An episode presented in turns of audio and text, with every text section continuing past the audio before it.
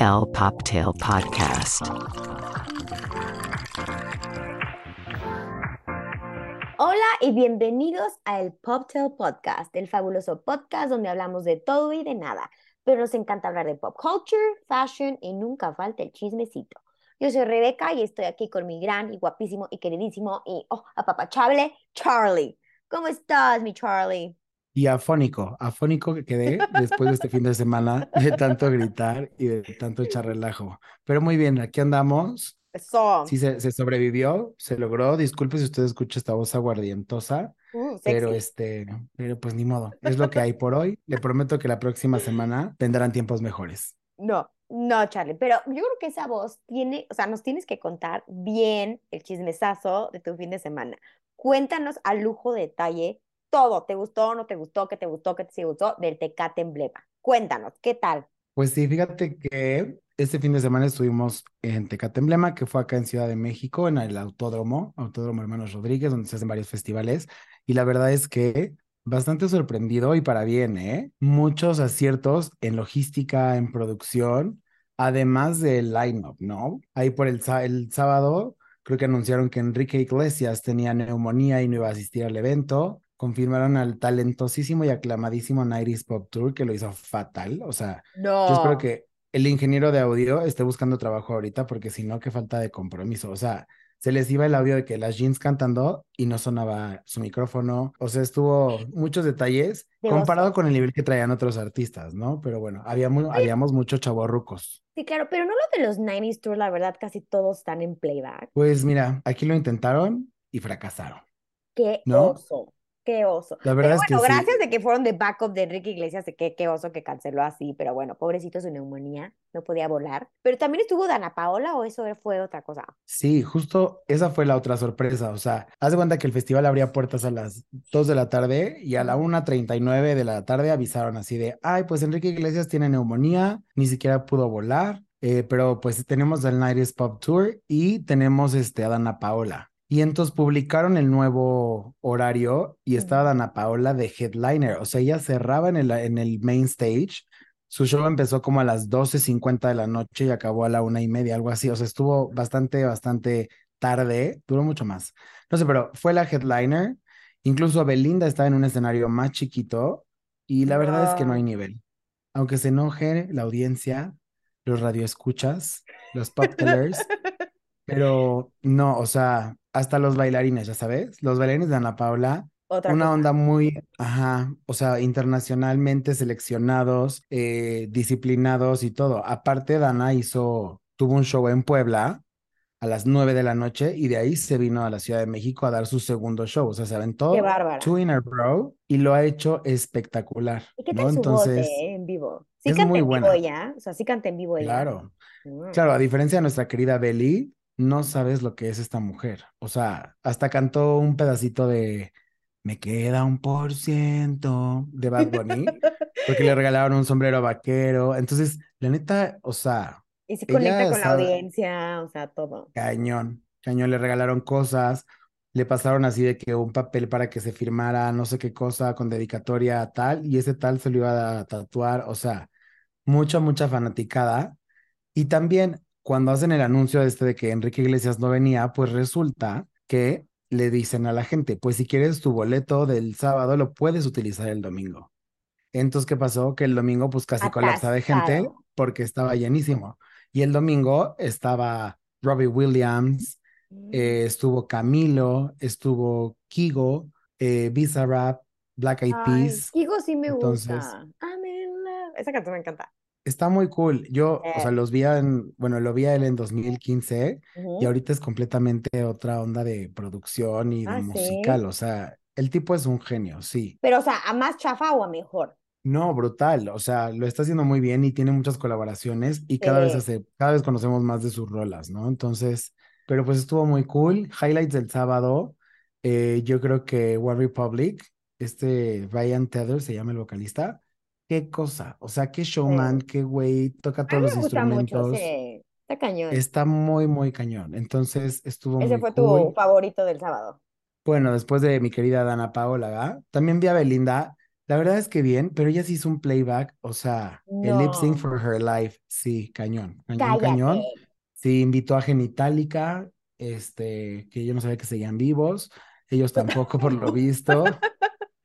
Entonces, dice nombre, no manches. entonces así, pero la verdad estuvo súper padre. Esta, digo, para hacer su segunda edición, muy bien organizado, eh, no había tantas filas, eh, había, o sea, desde que te recibía, te recibía gente así, hola, bienvenidos, ¿tienes alguna duda? Pregúntale a los de Chalequito Azul, o sea, muy así. Muy La parte del Sara. VIP te ponen tal cual, ¿eh? En la, en la parte del VIP te ponen como un concierge para que, pues, cualquier cosa que Oh, necesites, te acerques a ellos. Entonces, la verdad es que una muy grata experiencia. Yo Ay, creo que a bueno. este sí voy a regresar. No. Mire, esta voz es porque yo grité como si me pagaran por No, ello. pero tienes voz sexy, mi Charlie. Tómalo del lado bueno. Oye, pero, Solo por el- esta semana. pero otra duda, ¿sí? ¿El precio lo vale? O sea, lo que pagaste lo vale. O sea, por Sí, lo que viste, por la nosotros, experiencia. sí, claro, sin duda. O sea, yo creo que nada más por ver a Black Eyed Peas, pagas eso. Nada más por ver a Dana Paola, pagas el boleto de ese día. Y aquí tienes, a, no sé, creo que eran 12, 15 artistas por día. Entonces, hay para todos, ¿eh? A mí, por ejemplo, el sábado me tocó que fueran con lo del Ladies Pop Tour, pues había como más señoras, ¿no? Como que se enteraron y dijeron, pues vámonos, y se fueron ahí a echar la peda al emblema, a escuchar a las jeans, bueno, a no escuchar a las jeans porque no se escucharon muy bien, Qué triste, pero oye. qué feo. ¿Y el sí, la verdad es que sí. Y el domingo había muchísima gente, había muchos niños, había mucha seguridad también. Entonces, como ya ven que ya esto es libre de humo, pues ya te, te decían así como, oye, no puedes fumar aquí, este, esta es la área, eh, área libre de cigarro, no sé qué. Entonces, la verdad es que estuvo bien. Lo malo es que iba con mis amigas, las que, las divorciadas que fuman como divorciadas. Entonces, pues casi nos llevan presos unas 100 veces, pero bueno. Se logró, aquí estamos. Nadie tuvo que ir a, eh, preso a ningún lado en este, para realizar este episodio, así que No, estuvo, pero estuvo justo, bastante cool. justo vi tu TikTok de que estás grabando a la niña en el concierto. Sí. No, una Mm. niña que se sabía las canciones, coreografías y todo de Black Eyed Peas. Que por Fan. cierto, si no han escuchado de Black Eyed Peas lately, escúchenlo. La nueva vocalista, porque Fergie ya no es Fergie, o sea, ya Fergie ya es harina de Y otro por eso costal. yo ya, o sea, yo me acuerdo que los fui a ver cuando fueron en el Azteca y estaba Fergie, o sea, conciertazo, wow, o sea, es impresionante. Sí. Pero, o sea, ya sin Mm. ella siento que ya, Fergie, ¿se acuerdan que creo que fue en Madison Square Garden que está dando vueltas de carro y cantando? O sea, ¿qué es ese superhumano? Esta chava tiene una muy buena voz, tiene un rango brutal. De hecho, hizo como un medley ahí, hasta cantó una canción de Camila Cabello. Entonces, la No, neta, nos dejó callados y le dejan su parte del show de que 15 minutos, échate tus cuatro rolas para que te conozcan. No sé si están Ay, justo en el touring de dar a conocer a esta chava, pero lo hace sí, espectacular. O sea, gran voz, gran voz, muy guapa. Y pues nada, un refresh a los Black Eyed Peas. Pero sí, Tecate Emblema 10 de 10, ¿eh? ¿Eh? Y los drinks, la Sí, comida, ¿eh? todo estuvo súper bien. Nosotros fuimos a la experiencia, hay como cuatro tipos de experiencia, ¿no? General, que bueno, pues ahí te toca entrada general y todo. El comfort, que ya tiene algunas ventajas, ¿no? Como que unos baños preferenciales, creo que hay lockers, como algunas ventajas. Luego viene el Plus, que es como el VIP. Ese ya tiene un área exclusiva que está al lado del escenario, tiene una zona de alimentos y bebidas específico. El baño ya no es el típico baño de construcción, ¿no? Así de el San Irren, no, estos ya son lindos, o sea, son como, como campers y ajá. pues están muy decentes. Todo el tiempo la gente, o sea, limpiándolos, se ganaban súper bien su propinita. La verdad es que lo hicieron bastante bien, ¿eh? Muy buen sabor de boca. Yo hace mucho que no voy a un concierto, o sea, a un festival en ese venue, así de grande, pero escuché O sea, ¿crees comentarios que que, sí, o o sea, sea, ¿crees que si Tecate le haga competencia al Corona Capital? by fucking far. No. Claro, no, y están buqueando gente muy, muy cañona, o sea, traen gente internacional cañona. Entonces, pues, yo creo que sí. Obviamente, el público del Corona es mucho más rock, eh, y acá es mucho más electrónico, alternativo, gay, ¿no? Popero, popero, ¿no? Ajá, o sea, es muy queer. Y eso está padre. muy divertido, se gritó mucho, sí nos funcionó el, el omeprazol y todas esas eh, técnicas precautorias. Altamente recomendable, chavos. Ay, qué bueno, Charlie, qué bueno que te la pasaste bien y nos des tus reviews para que nuestra audiencia ya se decida si va el próximo año o no. ¿Y tú qué onda, mi Rebe? ¿Cómo te fue este fin? ¿Qué hiciste? Ah, yo súper, la verdad, ahora sí, relax. Arreglé un poco mi closet, ya sabes, mis zapatitos, todo eso. Binge watché, que al ratito les cuento, y vi una película que ya habíamos platicado, pero a ratito ya entramos bien al chisme de esto. Pero tú, mi Charlie, cuéntame nuestros chismecitos de la semana. Ya que insistes, vamos a entrar de lleno al chismecito, Uh, ¿no? Me encantan tus chismecitos. Y, Venga. y pues bueno, este fin de semana vimos a Elon Musk en el festival Sun Dream en Cabo. Nada más y nada menos que echando ahí un bailongo, echando unos drinks. La verdad es que la pasó muy bien. Iba a decir sin pretensiones, pero bueno, por el hecho de que está en Cabo ya tiene, ya Pues sí, hay yo creo que cierto, ya se dio su viajecito de mini vacaciones porque como ya puso a una nueva CEO, a una mujer, Linda Jacarino, yo dijo, ya, ya, ya puse una nueva CEO, ya me voy de vacaciones, ¿no? A ver qué tal le va. Pero sí, ya, ya se había tardado, ¿no? Ya bye de Twitter, ¿no? Ahí sí, yo estaría más enfocado. Y que esta chava es una chava muy, muy fregona. Entonces que ella se dedique 100% a Twitter y que él venga a levantarnos la planta que nos prometió aquí a Monterrey, ¿no? Sí, va. Pero sí, pero todo esto, o sea, es como que todavía no me cae bien, o sea, no me cae. Pero me da mucho gusto que haya puesto una mujer. Y pues nada, bien que también que lo vean, echarse un drink y relajarse un chingo. Ay, sí. Y Es a ya, o billionaire, sea, que haga lo que quiera. exacto. Y bueno, otro chismecito de la semana, para ustedes fans de Luismi, el rey, el sol de México, aunque no es mexicano. Yo sí soy Pero fan. pues, ¿qué tal? A ver, cuéntame de los boletos, ¿ya tienes boletos? ¿Cuántos nos costaron? Este, ¿a qué sección vamos o qué? Obviamente no pude vender mi riñón para pagar los boletos, pero espero que alguien, audiencia, me invite a mí, por favor, plus one, porque creo que a Charlie no le gusta, pero llevo a mi mami entonces. Pero sí, ¿qué tal? sí, mi Obviamente, corresponsal. obvio, claro, pero obviamente es Luis Miguel, es el sol, como tú bien lo dices. Obviamente, creo que se crashó la página, sold out en una hora. Pues, ¿qué esperaban? Es Luis Miguel, obviamente. Pero yo creo que van a, obviamente, ya dije mucho, obviamente, perdón. Este va a abrir demasiadas fechas para México. Ahorita creo que nada más hay tres, pero sí, es mucha gente, sí me encantan los memes, ya sabes, de vender el riñón, vender la casa, el coche, todo para los boletos. Pero bueno, como tú decías, ¿no, Charlie? Ya casi todos están así. Claro. No, yo desde que tengo memoria, te cuesta una lana ir a ver a Luismi. O Ah, sea, siempre, siempre. cuando era en el auditorio, y la verdad es que en la arena, pues cabe más gente, según yo, ¿no? Entonces, yo lo que escuché es que hasta había como portales falsos, eh, donde te No, ponían en la fila de espera y te aparecía la animación de ya tenemos tus boletos para clonarte la tarjeta. Así que no, aguas, vayan directo a la página de él y vean dónde se están vendiendo los boletos. O sea, no caigan en esto, no. no caigan en reventas y esas cosas, porque pues no, eso Eh, sigue encareciendo los boletos. Sí, y ojalá sí bueno, lo haga bien en la arena, porque, o sea, siempre, o sea, yo siempre fui a ver a Luismi al auditorio. O sea, es como su meca, ¿no? Su, su lugar. Pero creo que hay unas sí. pero quién sabe cómo lo hagan. Pero sí, como tú dices, cabe más gente, obviamente, pero es nuestro papucho, mi papucho.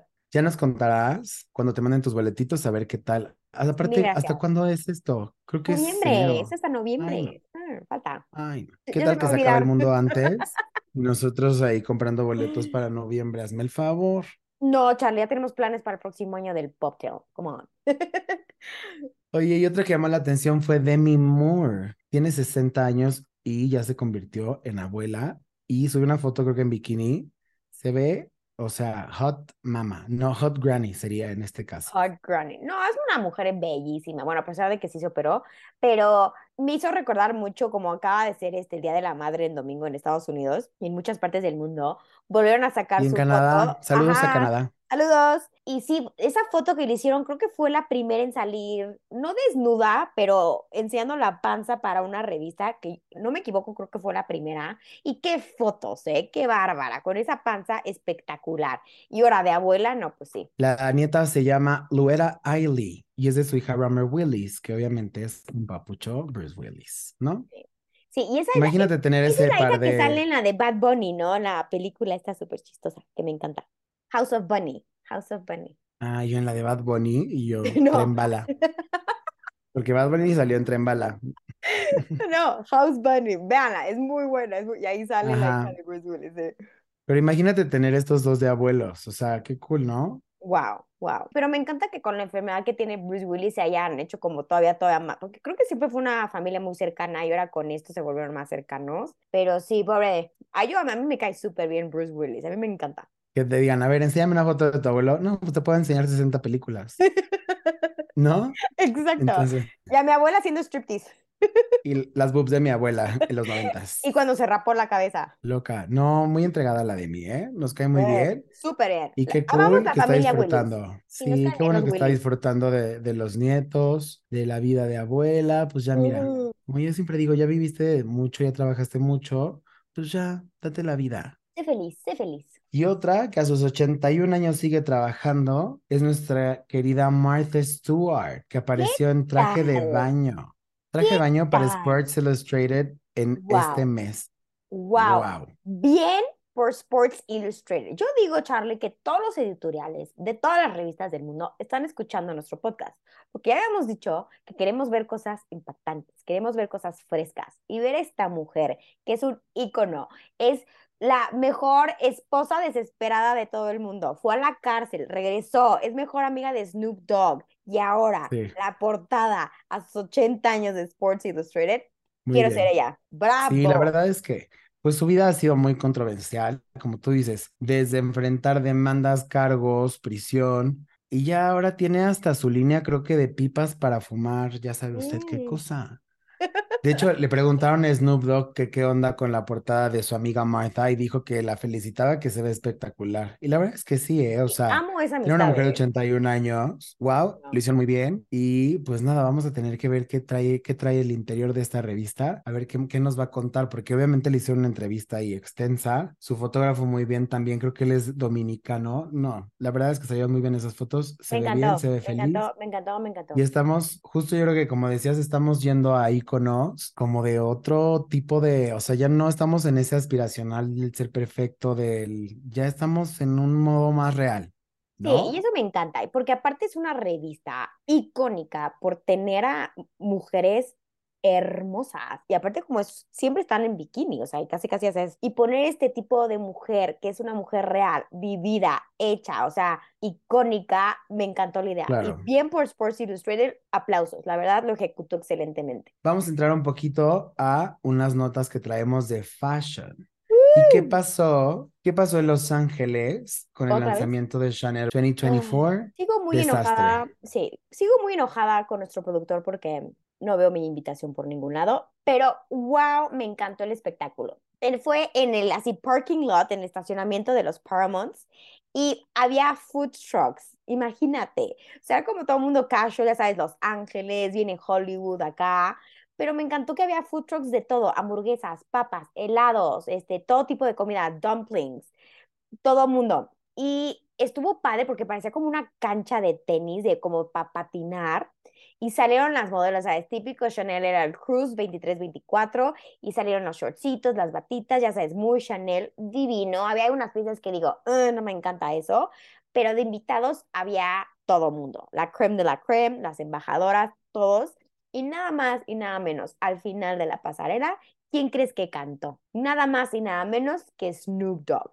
Y llevó a toda su familia, la esposa, la abuela, los nietos. Ay, me cae también, justo estábamos hablando de con Martha Stewart, ¿no? Se me hace un tipazo, dio un showzazo. Y al final, todos los invitados pudieron en la pasarela patinar. ¿O no está súper cool eso? Creo que ya sabes, Chanel está haciendo muy buenas pasarelas porque, bueno, todavía no le llegan a los pantalones de Karl Lagerfeld, pero lo están haciendo muy bien. Pues mira, a mí el concepto general de la pasarela me gustó, como la parte interactiva también, Snoop Dogg cool, food truck, algo así, pero la neta es que las prendas no me gustaron nada, o sea, Ay, no, a mí sí, uh, no todas, pero sí me hubo unas que sí me gustaron. ¿No te gustaron? Ay, a mí los shortcitos esos negros No. con blancos, sí. no, parece que le pidieron a la inteligencia artificial que Diesel contribuyera con Chanel, hicieron unas cosas rarísimas, bloques de color que no es nada Chanel, bueno, a mí no me gustó, o no me gustó tal vez como está estileado, ya sabes, como que la falda con esos, esos mallas, con esa blusa es maybe too much. Sí, for a lo mejor a veces pasa, porque acuérdate que igual no nos encanta esta Virgin Vid, la que es diseñadora de Chanel, pero no me disgustó. Siento que ha tenido peores que esta, pero la verdad no me disgustó. Sí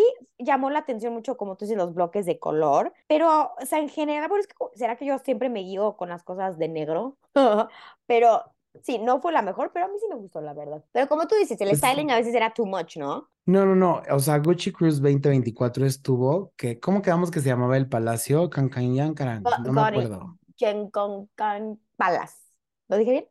Jen, Jen- Tal es que vez. sí, sí está muy difícil. Perdónenme, pero sí está muy difícil. decir Jeon Pao Palace en Seoul, Korea. Qué cosa tan más hermosa, ¿viste, Charlie? Qué lindo, y aparte del venue, que era este palacio, vimos prendas muy cool, o sea, vimos que Gucci está optando por que menos es más, ya está empezando a escuchar esta parte y creo que lo está haciendo bien, ¿no? A mí sí me Pues gustó. sí, sí me gustó. También, a veces Gucci, te digo, no me encanta cuando, como los logos, tanto así como ugh, el ataque de logos no me encanta. Pero qué excepcional lugar, los invitados. Otra vez se nos pidieron las invitaciones, señor productor, pero bueno. Y ver esta combinación de cultura con Gucci, me encanta cuando hacen las combinaciones de cultura. Y la verdad, de después de Alessandro y antes de que entre Sabato, creo que esta transición la está haciendo muy bien Gucci, ¿eh? La verdad. Sí, la verdad es que sí, y sí nos va a tener expectantes a ver qué van a hacer, porque, Ya no tarda, ya no pues, tarda. ah, sí, o sea, para mí es muy raro que me guste toda una colección de Gucci. Yo creo que aquí dije, mira, el No. 80% de las prendas, ¿Te las pondrías? Mm. Claro, de hombre, de mujer, de perro, de quimera, eh, creo que está muy cool y se adapta un poquito más a mi estilo Eh, personal, ¿no? sí. Pero Pero bueno, ya vimos que tú eres más este Gucci y yo soy más Chanel. yo, yo quiero ser más Loewe, ¿no? Por ejemplo. Pero bueno, Uh, hablando ahora de no- Loewe, ahora que hizo nuestro querido Jonathan Anderson. pues nada más vistió a nuestra Queen Bee para su Renaissance Tour, ¿Qué entre otras prendas que, wow, digo, el nivel de producción también está de, o sea, no lo puedo creer, pero pues en el show vemos que si Alexander McQueen, que si Valentino, Valentino. David Coma, Coperni, obviamente Balmain, de, hasta del archivo de Mugler fueron a sacar ahí unas cosas. ¿Te acuerdas de esa colección de insectos de los noventas? Sí, sacó la de Pues Queen sale el ajá. Exacto. Pero dice que hasta Entonces, los bailarines están en Valenciaga. sí. No, no, no, la verdad es que es un derroche de glamour este tour. Dijeron que vale 50 millones más que el de Taylor Swift. Y viste Los el robots. caballo gigante, el brazo robótico, las No, luces ultravioleta, el tanque de Pero guerra, o ¿sabes sea, qué? Siento, y bueno, ya sabes, nuestra fuente de información TikTok, vi muchos que sí estaban un poco molestos porque como que no se veía. Yo no sé si soy yo, pero le veo distinta la cara. No sé si se hizo algo, pero también están diciendo que como que no está tan cool el show como se espera siempre a Beyoncé, que no está bailando tanto, que no está tan cool y también como que es demasiada producción en lugar de verla a ella. Es lo que he entendido. La verdad no he visto, he visto cachitos, me enfoqué más en la moda. ¿Tú qué opinas de eso, Charlie? pero pues también uno, uno ya está grande, ya no puede andar ahí dando el salto a la rodilla, o sea, Y también que para está eso está de la rodilla, producción. ¿no? Y dicen que se acaba de recuperar de la rodilla. Ujú. Para eso están los bailarines, para eso están todos los otros recursos para que usted se divierta, porque ella es cantante, no es, es olímpica. Entonces, pues nada, yo creo que tenemos que tener empatía en ese sentido, pero del fashion me da todo, todas sus No, joyas todo, Tiffany, todo todo. su, oh, no, la verdad es que mi Queen Bee la va a romper, empezó por Europa. Y a ver qué va a pasar. Me encanta, me encanta lo que está haciendo. Oigan, y en el mundo de los apestosines, no, no es cierto, en las fragancias. Me da mucha risa, porque ves que hemos platicado de Johnny Depp, que pues tiene ese look como mugrosón, entonces a mí se me hace curioso, ¿no? Que eh, por no sé cuántos lustros ha sido embajador de eh, la fragancia de Dior, que se llama Savage.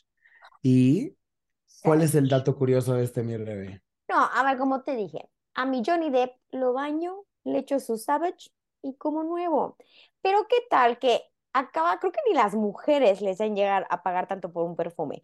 Para volver a cerrar a Johnny Depp, es que yo creo que la vende como loco. Nada más y nada menos le van a pagar 20 millones de dólares por seguir siendo la cara de Dior Savage. ¿Cómo ves? Pobrecito, ¿va? Como si no tuviera. Pues sí, a ti te encanta el Johnny Depp. La verdad es que a mí me gusta más el nuevo embajador de Chanel Fragrance, que es Timothy Chalamet. Entonces, Oye, pues no mira, me cada quien con su limites. cada cual. No, no, no, no me limites, ¿por qué nada más con uno? No, sí, ¿qué tal la campaña de Timothy? La verdad me encanta, bien por él, bien por Chanel, bien por el PR equipo de este hombre, creo que lo van a hacer muy bien, va a jalar a mucha gente joven para Chanel. Sobre todo eso, management. O sea, cátedra de management de Timothy, lo que están haciendo, las marcas que está representando, los proyectos que tiene, wow, ¿no? Wow. Entonces, pues nada, nos va a encantar seguir viéndolo. Sí, muy bien ahí, Chanel, bien ahí. Y les recordamos que ya empezó el Festival de Cannes de Cines y vamos a tener el Review sí. la próxima semana de los mejores looks, No, porque bueno, cosa. empezó hace apenas unas horas. Entonces, Horas, mejor les horas. guardamos todo el chisme, los mejores y los peores looks y los platicamos la próxima semana, ¿verdad, mi Rebe? Ay, sí, yo ya quiero hablar de uno que me encantó, pero bueno, está bien, me espero.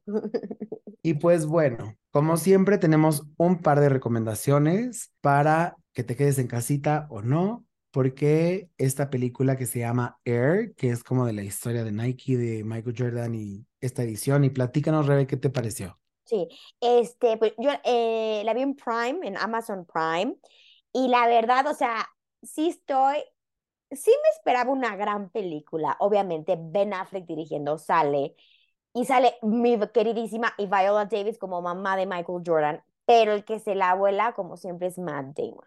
Qué actorazo. La verdad, véanla. Está muy, muy simplona en el aspecto que nada más es como de cuando hacen el trato para agarrar a Michael Jordan para hacerlo de parte de Nike, de la sección de básquet. Y nada está enfocado en eso. No creo que hay chismes de Michael. No, está nada más enfocado en eso, pero está muy bien hecha. Se las recomiendo, la verdad. Yo la disfruté muchísimo. Me hizo, me encantó. Hace mucho no disfrutaba una película así tan sabrosa. Y justo, pues Súper. una muy buena producción. Hablábamos de Matt Damon, Ben Affleck, Viola. Sí, wow. Y aparte le ponen a Matt Damon una pancita, pues sale de gordito. No, espectacular, pero lo hace, o sea, sus speeches, sus monólogos, y ya haces Viola Davis, que con la mirada ya te atrae. No, de verdad.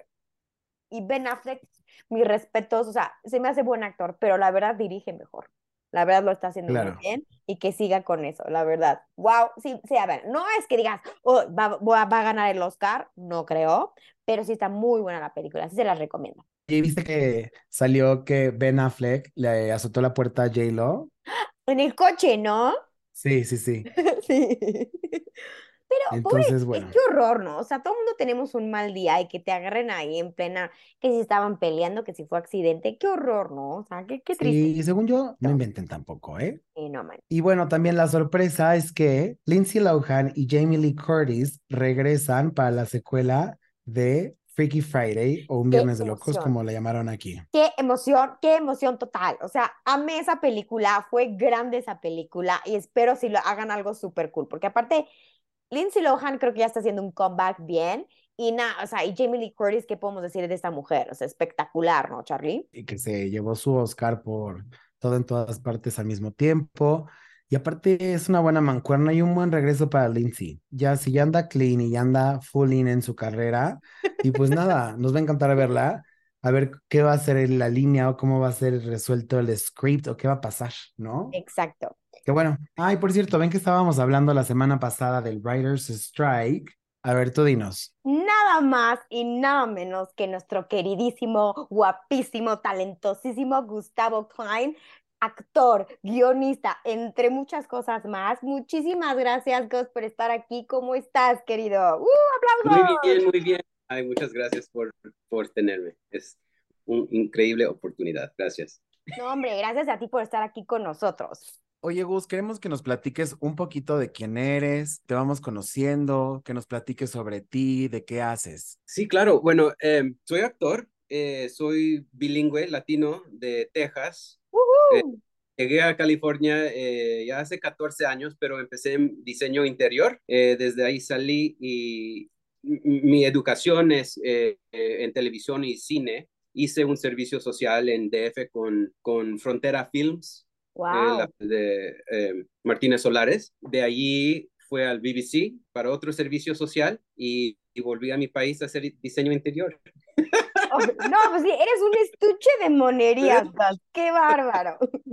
Oye, pero cuéntanos, ¿cómo llegaste, o sea, de toda esta carrera que llevas a ser actor? ¿O desde chiquito, cómo fue tu inspiración a ser actor? No sé por qué, pero sí, es que ya había cosas ya hechas en la casa. Doctor, ya hay. Bailarina, ya hay. ¿Qué puedo hacer que no hay en la casa? Actor. Y eh, empecé en, en, en mi país, es grado 7, y una maestra dijo, quiero que leas por mí en, en unas audiciones de, de poesía, Ujú. y me encantó. Lo conseguí en colegio. en 2006 hice uh, como huésped de una, eh, un web series de entrevistas de celebrities que, eh, famosos que vinieron a Dallas. Ay, y eso me dio un tantito rodaje. Y con eso, cuando llegué a, bueno, llegué a Los Ángeles a hacer el otro carrera, pero cuando convertí, ya tuve algunos rodajes que me, que me dio entrada al, is- a la sistema. Bueno, cuando llegó, porque yo empecé en 2018, pero Ok. cuando llegó COVID, no había trabajo para Claro. Pero todos los comerciales fueron lo mismo. En nuestro estudio tenemos mucho cuidado con quién sabe qué. Y es la misma comercial que tenían en Navidad. Y ahí estoy. Yo puedo hacer eso. Fue solo vos. Convertí mis, abajo de mis escaleras aquí eh, en un estudio. Encontré un- unos eh, representaciones Ujú. y ya ahora soy el voz de Emergencia C, un producto de vitamina por todo LATAM. Eh, hice doblaje con Casa de las Flores. Soy el voz ¡Ay, americano. no! ¡Wow! Eh, entonces, me así, por, o sea, digamos que por el COVID llegaste al doblaje. el- este, la Casa de las Flores llegó antes de COVID. Ok. El resto sí llegó después. Ah, ok. Y de ahí, bueno, cuando ganas dinero de, de sindicato, puedes hacer algunas pocas cosas diferentes. Por ejemplo, fui a México a, a terminar un guion que escribí y, y no, no tuve muchas deudas de preocuparme en los Estados Unidos. Ya salió mi libro y cuando estuve en México conseguí un obra teatro y, teatro no hice desde ya hace 30 años. hacer mi Wow. primer teatro. Y ahora estoy metido en eso. Me Y eso encanta. es, vo- volví a los Estados Unidos, a mi, a mi, eh, a mi departamento.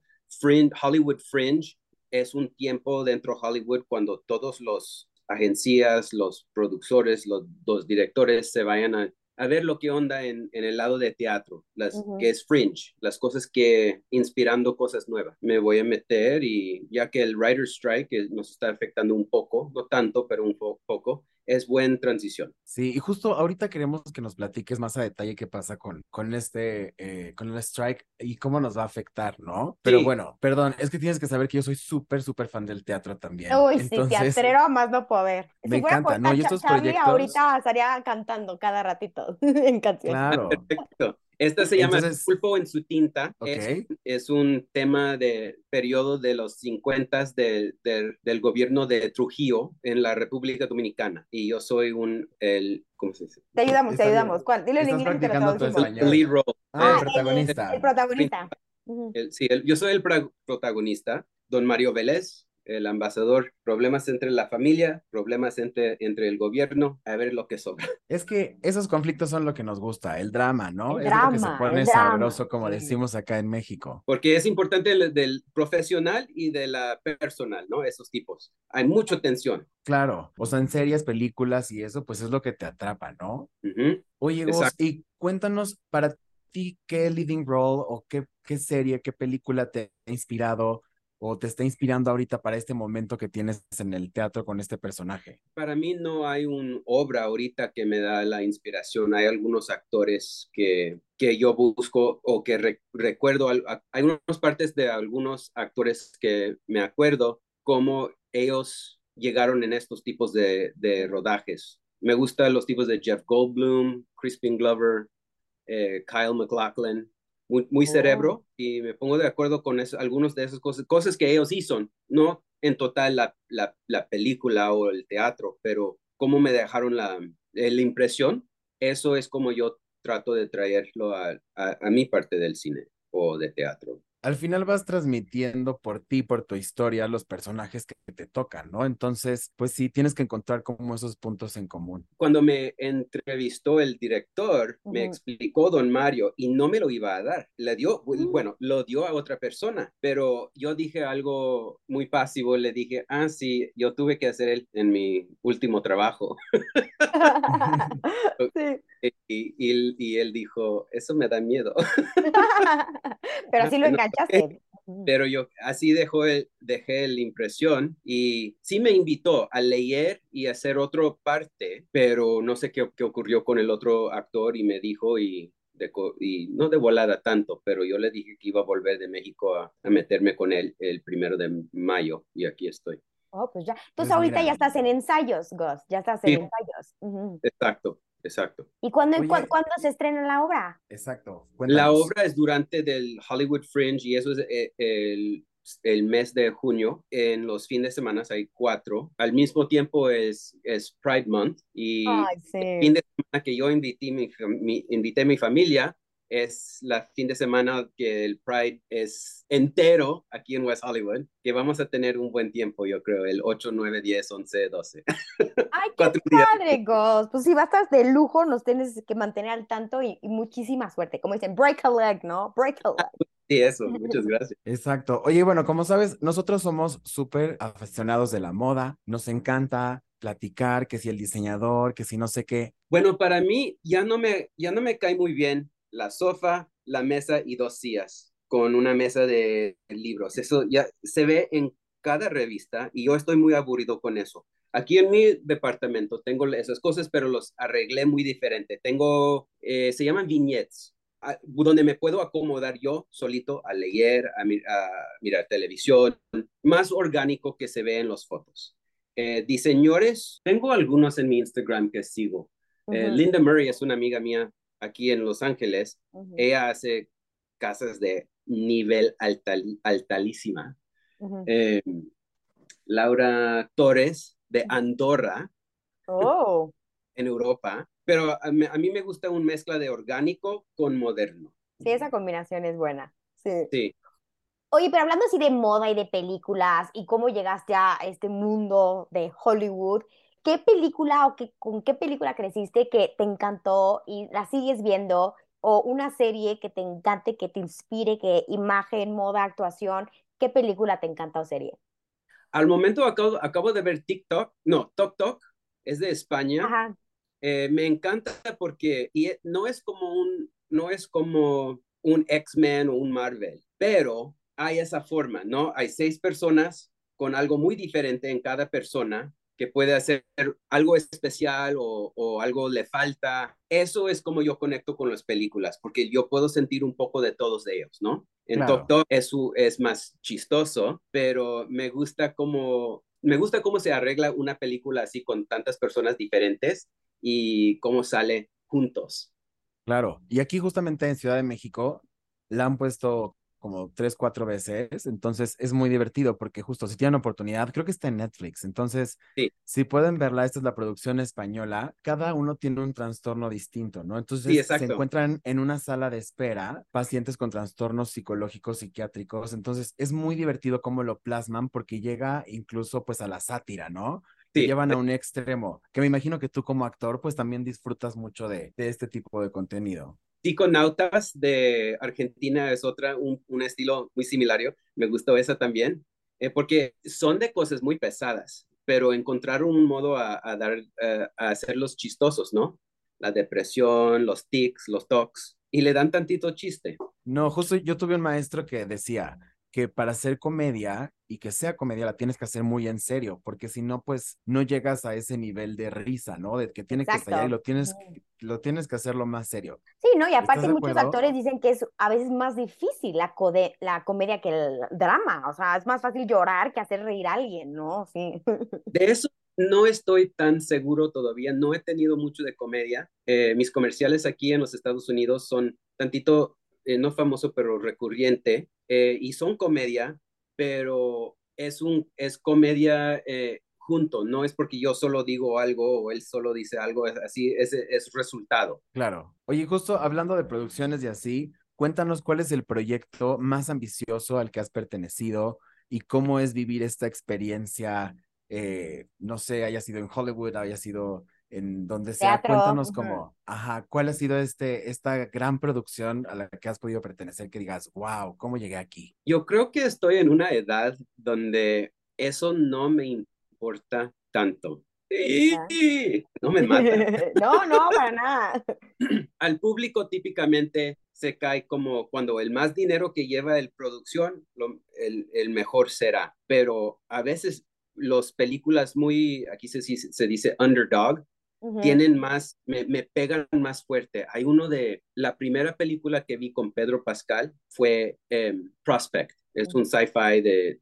No le conocí. Eso fue uno de esos tipos de películas underdog que te deja con un mensaje, algo pesado, sientes el arte, quieres Raw, ¿no? participar. Raw, crudo, ajá. Exacto. Y eso a mí son los más importantes de buscar, es- especialmente ahorita du- durante el tiempo de Hollywood está cambiando muchísimo, eh, tenemos el strike afectando los estudios grandes. Para mí la- el mensaje de las películas más pequeñas, pero que dejan muy impresionante, para mí es ahí, ahí está el dinero. Es- Exacto, eso- claro, como tú dices, así como, pero no puedo creer que ahorita dijiste Pedro Pascal, ya sabes que aquí en el Poptail somos sus número uno fans y me acabas de hacer el ¿En día en que lo mencionaste, pero sí, no, o sea, ¿cómo crees? Hasta me pongo roja de nada más de que lo mencionas, no, papi, pero qué padre, o sea, como tú dices, o sea, puede ser una Hollywood, no, pero a veces las underdogs, ya a veces son las que llegan a los Oscars a ganar, una, que nadie confió en esas películas, pero sí te dejan más sentimientos.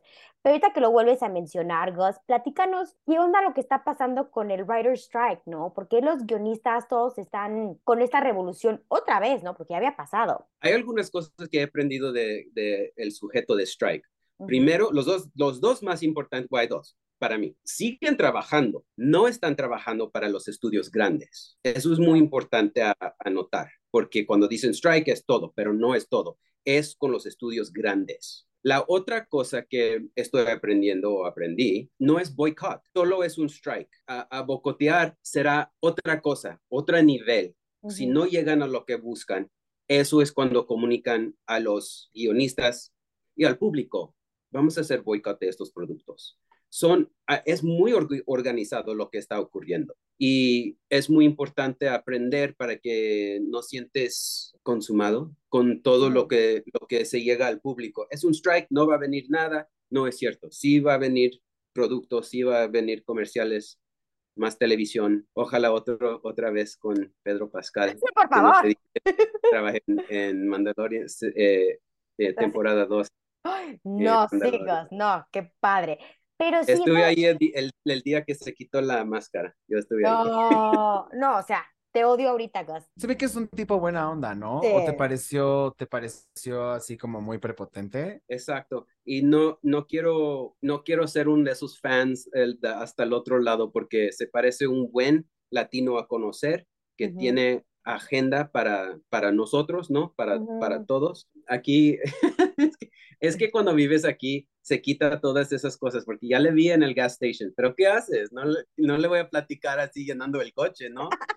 pero aquí vive hace unas calles que vive para allá y ya que ves, ya se siente que también son humanos, ¿no? No solo famosos, pero humanos que compran cosas, que llenan el coche, que Claro, y no puedes estar en Hollywood y estar sorprendido por las luminarias y eso, o sea, Es- cuéntanos cómo es la vida allá, o sea, qué es lo que no te dicen de vivir en Hollywood y qué es divertido o qué es la parte que más disfrutas. es muy di- divertido, pero es más soltero que, que pensarás. Toda la gente aquí tiene agenda, están aquí para trabajo. Hollywood, Los Ángeles, no exactamente es una, una ciudad que, que llegas y vas a ser una familia, es puro trabajo por estas partes.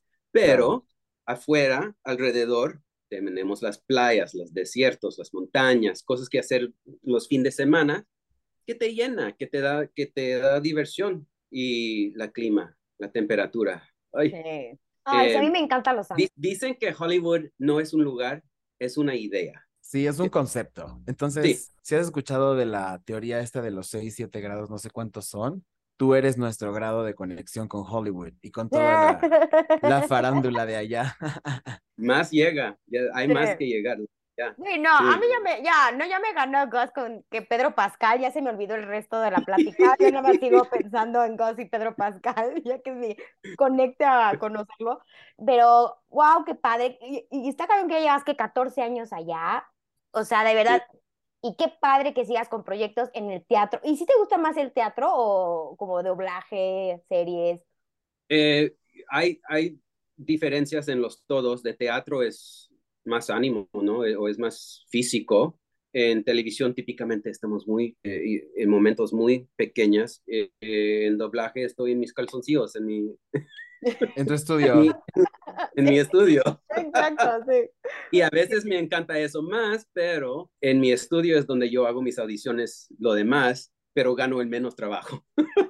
Sí, totalmente. No, pues la verdad que a gusto, la verdad que triste que ya se nos está acabando el tiempo, mi Gus, pero queremos decirte muchísimas gracias por estar aquí en el Pop Tail, echando un drink, platicar, chismear.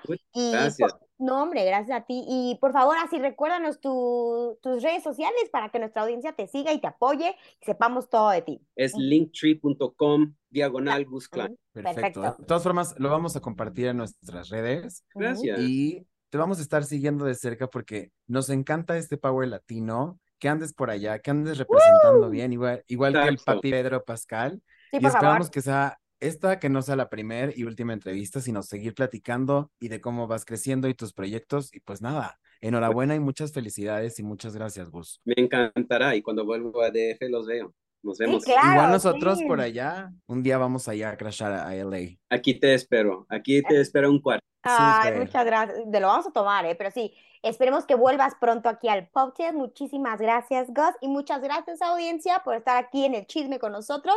Les mandamos un beso. Chao. El Poptail Podcast.